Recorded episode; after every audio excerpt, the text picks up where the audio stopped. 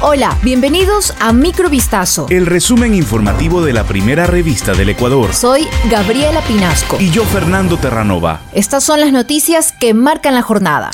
La Corte Interamericana de Derechos Humanos analiza este martes 23 de agosto la demanda de los pueblos indígenas Tagaer y Taromenane, presentada en contra del Estado ecuatoriano. Este caso se refiere a la presunta responsabilidad del Estado en supuestas violaciones de los derechos de dichos pueblos indígenas en aislamiento voluntario, en el marco de proyectos que pudieran afectar sus recursos naturales y costumbres ancestrales. Este proceso es considerado de gran importancia para los pueblos originarios de toda América Latina y en particular de la Amazonía, pues trata de las amenazas que enfrentan con las industrias petroleras que avanzan sobre la selva en distintos puntos de la región. La Secretaría General de Comunicación informó que el Estado va a realizar una defensa técnica y además una defensa conciliadora.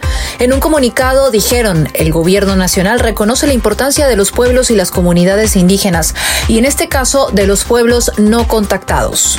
Agentes de la Unidad de Investigación de Puertos y Aeropuertos y del Centro Regional de Adiestramiento Canino hallaron dos contenedores contaminados con droga en la terminal portuaria de Pozorja, en Guayaquil. Las operaciones aniversario y cielo falso ejecutadas este fin de semana dejaron como resultado el hallazgo de 1.347 paquetes de cocaína que tenían como destino final el puerto de Rotterdam, en Bélgica. El director general de investigaciones, Freddy Zarzosa, manifestó que los operativos se lograron luego de labores de perfilamiento de uno de los contenedores cargados con bananas de exportación que iban a ser embarcados en el buque mercante Cartagena Express. El general precisó que con estos procedimientos la policía impidió que más de 12 millones de dosis almacenen los mercados de consumo de Países Bajos.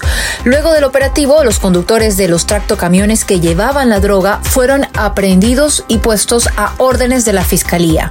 El riesgo país de Ecuador volvió a sobrepasar los 1.500 puntos en un momento de tendencia a la baja del barril de petróleo de Texas, una de las principales fuentes de ingreso de la economía ecuatoriana que en las últimas semanas ha caído por debajo de los 100 dólares por barril. El índice del riesgo país abrió la semana en 1.555 puntos tras subir 90 enteros respecto a la jornada del viernes pasado, según los últimos datos ofrecidos por el Banco Central del Ecuador. De esta forma, el riesgo país de Ecuador se aproxima nuevamente a los 1.600 puntos que alcanzó a mediados de julio, el valor más alto marcado desde septiembre de 2020 cuando estaba por encima de los 2.800 puntos en los días previos a la firma del programa crediticio de 6.500 millones de dólares con el Fondo Monetario Internacional.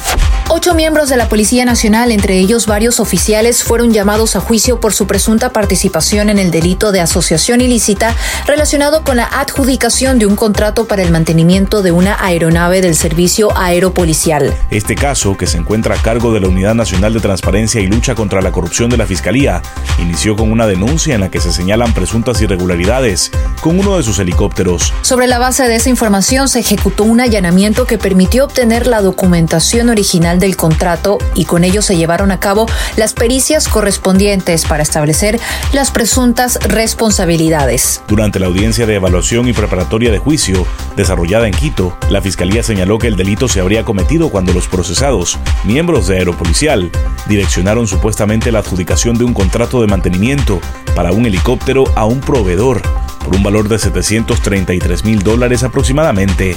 Dos personas privadas de la libertad fueron halladas sin vida la madrugada del domingo 21 de agosto en la cárcel de Guayaquil. Ambos aparecieron colgados. El hallazgo fue dentro de una celda destinada para las visitas íntimas en el pabellón 2 del Centro de Rehabilitación Social de Varones. Sobre la identidad de los fallecidos, medios locales reportaron que uno de ellos fue identificado como Miguel Ángel, de 29 años, oriundo del Cantón Palestina, provincia del Guayas, mientras que el otro era de nacionalidad venezolana. Además, el medio detalló que los fallecidos habían sido detenidos por tenencia y porte de armas. Durante los primeros días de agosto, agentes de la DINASET de la Policía Nacional investigan las causas de estas muertes para determinar si se trató de un suicidio o un asesinato. Esto fue Microvistazo. El resumen informativo de la primera revista del Ecuador. Volvemos mañana con más. Sigan pendientes a vistazo.com y a nuestras redes sociales.